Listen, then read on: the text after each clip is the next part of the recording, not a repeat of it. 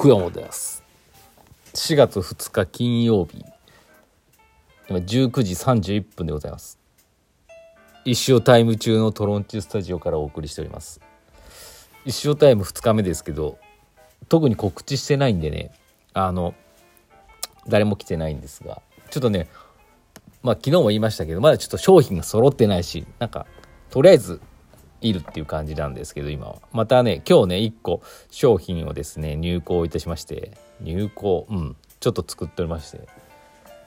あまた来週とかねどんどんアイテムをね作っていこうかなって思ってるんですけどね。なかなかまあやっぱり予算もありますしね。何を作ろうかな。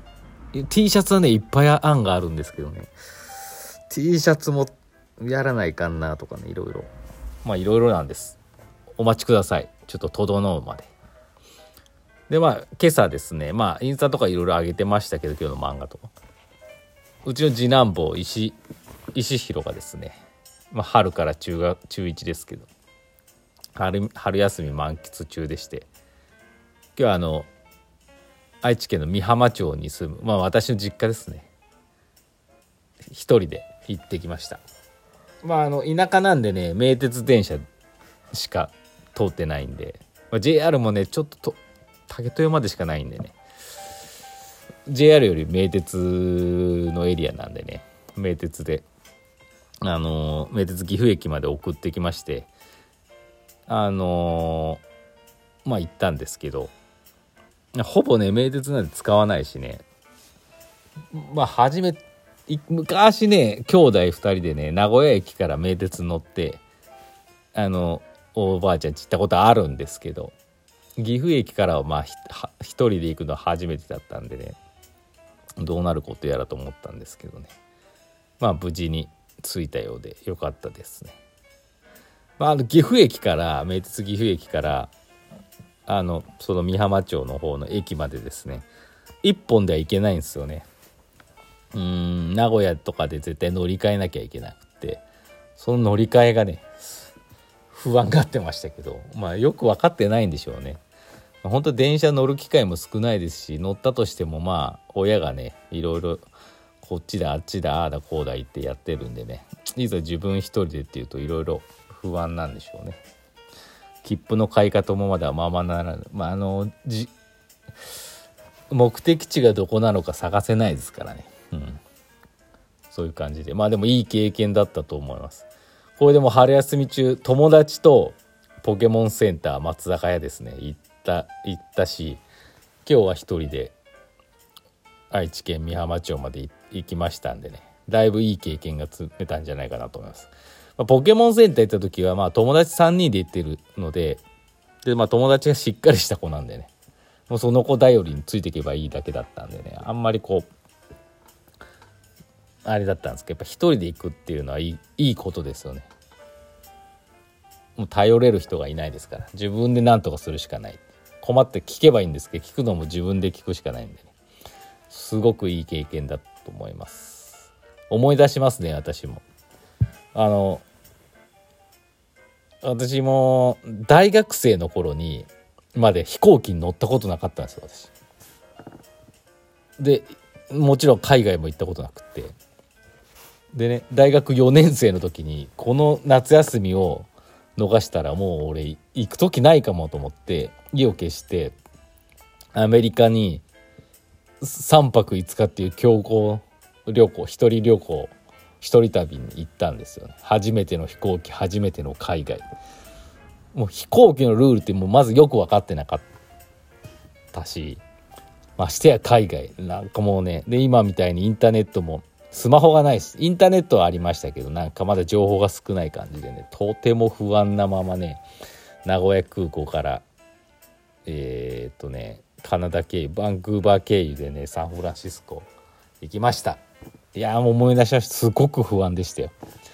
ただねやっぱりあの日本初だったんで隣の席の人も同じ目的地であの非常にね心強かったです。なんかその方はサンフランシスコのまあアメリカ友達が結婚式があるから呼ばれたみたいな感じ。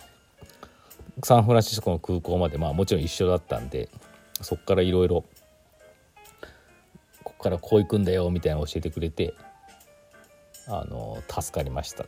非常にねいいいい経験だったなと思います。ただまあもう一人での海外旅行は絶対やりたくないなと思いました。そんな感じでお便りいきますか。今日はね2つ来てます。えー、まず DJ 特命さんから。先生こんばんは。久々の休暇を長野で過ごし昨日帰ってきました。くにくんですね。車でも電車でも岐阜と長野の移動には4時間くらいかかりますが寝るだけなのでなんだかもったいないです。長野突っ込みませんからね。できれば読書したいのですが酔うので5ページぐらいでダウンします。先生は乗り物用意ありますか？また移動中にもし自分の手が空くのならやりたいことありますか？石尾おすすめの移動中の過ごし方があれば聞いてみたいです。PS 石尾タイムのデザインがナイスですね。あありがとうございます。あれいいよね。ありがとうございます。あのなんだろうね。乗り乗り物酔いはしますよ。車酔います。もちろん自分で運転すれば酔わないんですけど。車酔うね。あのなんだろう。まあ車によるんですけどね。芳香剤とかやってる車は100%酔うね。きっと。と思います。移動中に手が空くってことはないですよね。移動我が家車運転できるのは私だけなんで。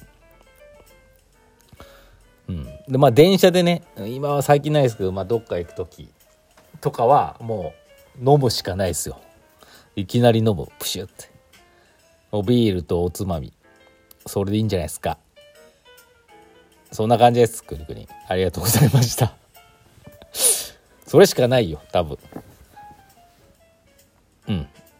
そんな感じで次行きましょう。次マウンテンさんから頂きました。先生こんばんは。漫画送りおじさんのプレゼントありがとうございました。いい当選おめでとうございます。同封されていた蛍光ステッカーに「イシフェスイン東京」と書かれていたのですが以前に東京でイシフェスを開催したことがあったのでしょうか？ほうほう。東京ではどんな感じだったのでしょうか？自分は昨年初参加でした。今年も楽しみにしております。ありがとうございます。あそうか。マウンテンさん。まだイシフェス1年目ね歴浅いんでわかあの知らないかもしれないです。そうなんです。イシフェス in 東京東京で開催したんです。その日はですねいつもずっと岐阜の長月さんでやってたんですけどその年は長月さんと東京にできたあのリトルクリエイティブセンターが運営している岐阜ホールっていう上野にあるね岐阜ホールっていうところで2か所同時開催したんですね。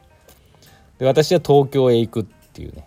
ことだったんですけどサプライズで昨日の話でもないですけどサプライズで実は当日のオープニングに岐南町岐阜の岐南町長月さんに現れましてわーっつってオープニング1時間小1時間ぐらいいて11時。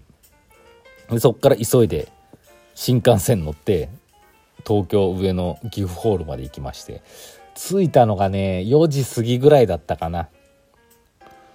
4時過ぎぐらいででねまあ東京のねその岐阜ホールってねあのまあすごくね芸大の裏の辺でね静かなところなんですよね。人ど東京といえどもね人通りほぼないような。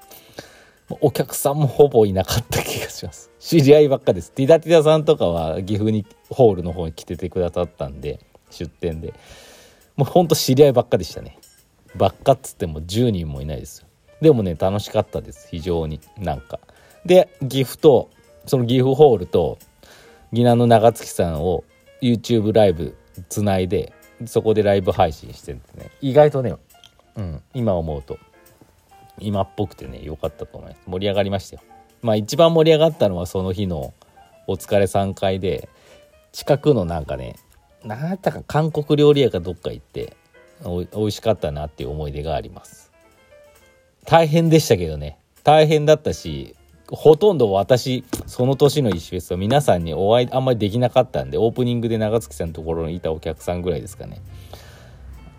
あの本当にオーディエンスの皆様にちょっとね物足りなさあったかもしれないけどそれでもまあ私がいなくてもね出店者さんはねいるんでねあの喜んでいただけたような気がします。そんな感じでね石フェスイン東京はねまああの長月さんのねブログとかねまだ消してないと思うんでねその辺も探していただけるとですね当時の様子がですね残ってると思います思いますので是非マウンテンさんもお時間あればですねちょっと探ってみてください。石フェスイン東京で検索すればいろいろ出てくると思うのではい。そう岐阜マンさんとかもね東京に来てくれたんだよね。ありがたかったです。でそうそう岐阜会場と東京会場を 当日スタンプラリーっていうのもやってめちゃむちゃくちゃでしょ。当日限定の。スタンプ集めた方にプレゼントっつっていたんですよ。これがすごくないですか？午前中。私と同じコースで午前中長月さん夜東京に来たっていう。すごいですよね。すごく盛り上がった、うん、であとねそうそうそう。ああいや山さんあのこれね非常に面白かったです。けど実は岐阜ホール行ってた時に柴橋正直ですさんとですね会ったんですよ。たまたま。たまたま東京にいらっしゃっててたまたま岐阜ホールに用事があって石フェスのねライブ配信中にねあのね柴橋市長にね私会ってるんですよね。その話また何か機会があればですねこっそり言いたいと思います。そんな感じでいいお時間ですね。まあ明日はラジオ休みなんでまた週明けにお会いしましょう。そんな感じかな。それではまた来週。さようなら。